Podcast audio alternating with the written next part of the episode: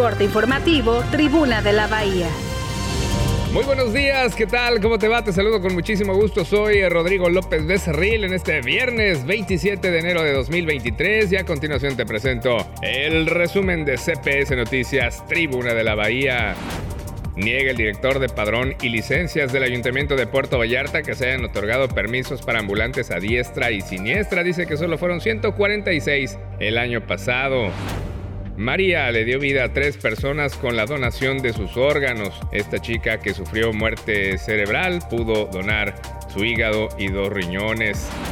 El Fideicomiso de Puerto Vallarta de las 10 mejores oficinas de turismo de México, de acuerdo a un listado nacional. Felicitaciones a Luis Villaseñor y todo su equipo.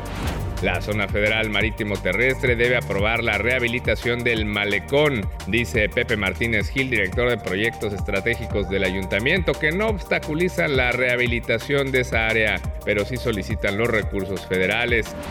No cumplió el gobierno del alcalde Luis Michel con lo prometido con vecinos de Avenida Las Palmas, ya que esta solo tendrá concreto hidráulico en sus carriles centrales.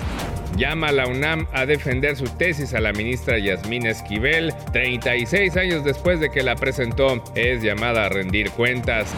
Te invito a que te mantengas al tanto del acontecer en Puerto Vallarta, Bahía de Banderas, Jalisco, Nayarit, México y el mundo y muchos otros temas en tribunadelabahía.com.mx y en CPS Noticias, la próxima emisión, una de la tarde con Fernanda Bojorques a través de TV Mar 10.1 y Radiante 98.3 FM y a las 9 de la noche la tercera emisión con Roberto Almaguer. Estamos en todas las redes sociales, déjanos sorprenderte con nuestros contenidos digitales de CPS Noticias y Tribuna de la Bahía. Soy Rodrigo Rodrigo López Becerril. Te deseo lo mejor para este viernes y que tengas un estupendo fin de semana. Hasta la próxima.